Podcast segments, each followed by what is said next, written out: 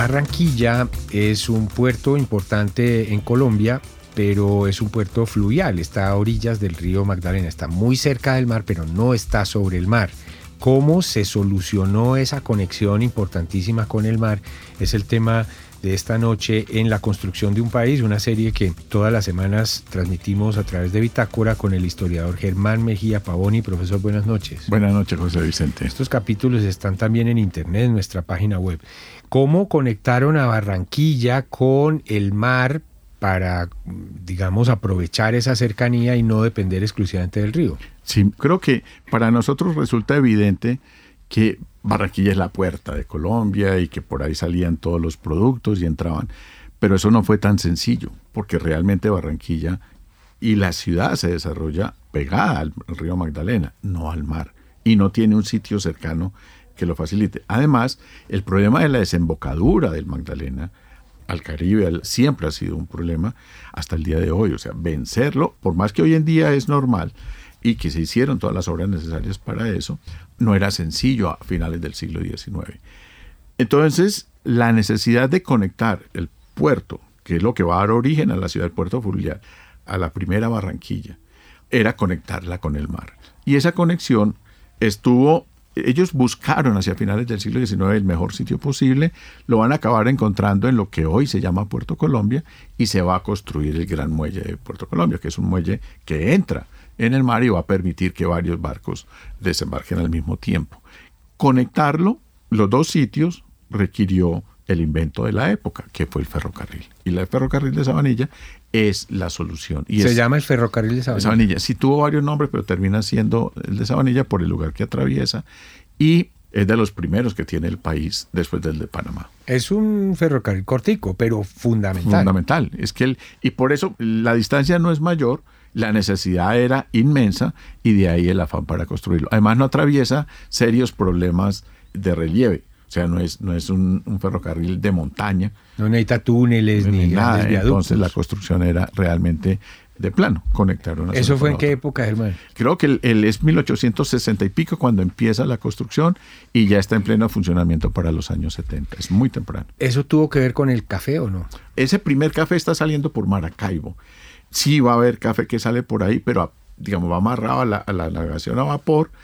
Se está buscando salir al Caribe y por supuesto va a haber elementos que, salen por ahí. Sí, café, por supuesto. Pero un poco más tarde va a entrar Buenaventura, que va a ser realmente la competencia. Se muere Cúcuta y su salida a Maracaibo y va a coger la competencia entre Buenaventura y Barranquilla, que llega hasta el día de hoy. Pues es que, Germán, para uno ponerle escala a la cosa, ese tramo final, los últimos kilómetros del río Magdalena, cuando va a llegar al mar, es de un ancho gigante. Es decir, por Monpós yo tengo la sensación de que eso tiene un kilómetro de ancho. Es decir, eso es un río gigantesco. Y eso que el brazo de Monpós, que es el brazo de Loba, no es el río principal, porque esa es la tragedia de Monpós, que Monpós era uno de los puertos grandes sobre el río Magdalena que tenía una característica, era el momento en que realmente tú entrabas a Colombia, era de Monpós en adelante. Por eso va a ser una aduana de las principales un sitio de contrabando como no te lo imaginas. Y muy cerca está el Cauca y está el Cesar.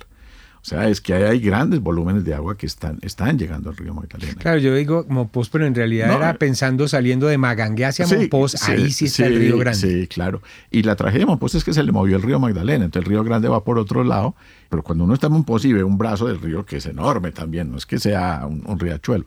Sí, es bocas de ceniza, ¿cierto? Sí. El problema de Barranquilla es bocas de ceniza. Y como no lo podía atravesar la navegación a vapor de ese tamaño a comienzos a finales del 19 y comienzos del 20, es que Puerto Colombia surge. Cuando realmente se resuelve el problema de bocas de ceniza y ya los barcos entran directamente al puerto fluvial, se muere Puerto Colombia. Y todos vimos las fotografías del muelle cayéndose hace poco. Eso se vuelve una playa, un municipio turístico, pero la razón de ser de Puerto Colombia desaparece, que era el muelle. Y Bocas de Ceniza es un trabajo de ingeniería civil brutal. Brutal, enorme y que requiere dragados y mantenimientos permanentes porque en estos días ha habido unos barcos ahí que encallaron, no sé qué. O sea, es un problema de, de todos los días. Pero de nuevo, como Barranquilla es un puerto fluvial, si tú logras que los barcos de gran calado entren directamente al puerto fluvial, te estás evitando un transbordo. qué era lo que estaba sucediendo, pero que fue la solución de Barranquilla. Y el tema de aquí era contar cómo se creó un ferrocarril que hizo posible que Barranquilla se conectara con el mar. Y que fue la, digamos, fue la gran solución de, para el país, para Barranquilla, por supuesto, y la que la va a disparar. Porque el gran crecimiento de Barranquilla es consecuencia de eso. Mientras fue simplemente el puerto fluvial, no tenía la fuerza suficiente para el gran crecimiento que tiene. Pero ya la Barranquilla de comienzos del siglo XX, ya beneficiándose, que se incrementa el mercado de exportación e importación, por supuesto, pero que tiene la solución del ferrocarril a Puerto Colombia, Barranquilla empieza, se dispara como ciudad hasta convertirse en, bueno, ahí tiene una competencia con Cali, pero la famosa las cuatro grandes ciudades colombianas, Barranquilla, Cali, Medellín y Bogotá, que es el triángulo de oro, en fin, que es Barranquilla, Cali, Medellín, Bogotá. Ahora, Germán, eso nos lleva a un tema que hablaremos más adelante y es como Buenaventura se volvió un puerto muy, muy grande y también fue cuando se conectó con el interior. Sí, Antes no. Solo que Buenaventura tiene algo que no, uno no se espera, pero es que el puerto realmente es Cali. Y Cali es la que crece por Buenaventura, no Buenaventura. Buenaventura es el puerto. Cuando se logra resolver el transporte entre en Buenaventura y Cali, y en beneficio de Cali, es que Cali. Cali era una pequeña núcleo urbano de provincia a finales del siglo XIX. Comparado de la cordillera. Y, ya. Y era una ciudad de hacendados. Era una ciudad que dependía del río Cauca y de las haciendas y el comercio. Es más, de la navegación a vapor por el río Cauca. Pero el gran problema que tenía era llegar a Buenaventura, que se sabía que tenía que desarrollarse. Cuando se logra eso, pero se beneficia Cali. Y Cali le gana la carrera a Palmira porque Palmira pudo haber sido la gran ciudad, pero Cali logra controlar eso. Y Abuga también. Eh, sí, por supuesto. Entonces cambia toda la geografía del valle, cambia en favor de Cali. Barranquilla no, Barranquilla es un departamento realmente. El Atlántico son unas pequeñas cabeceras municipales alrededor de Barranquilla. Ahí sí la, el dominio de la ciudad sobre el territorio es enorme, pero bueno, es un departamento muy rico, pero muy pequeño, es lo más pequeño del país. Así es.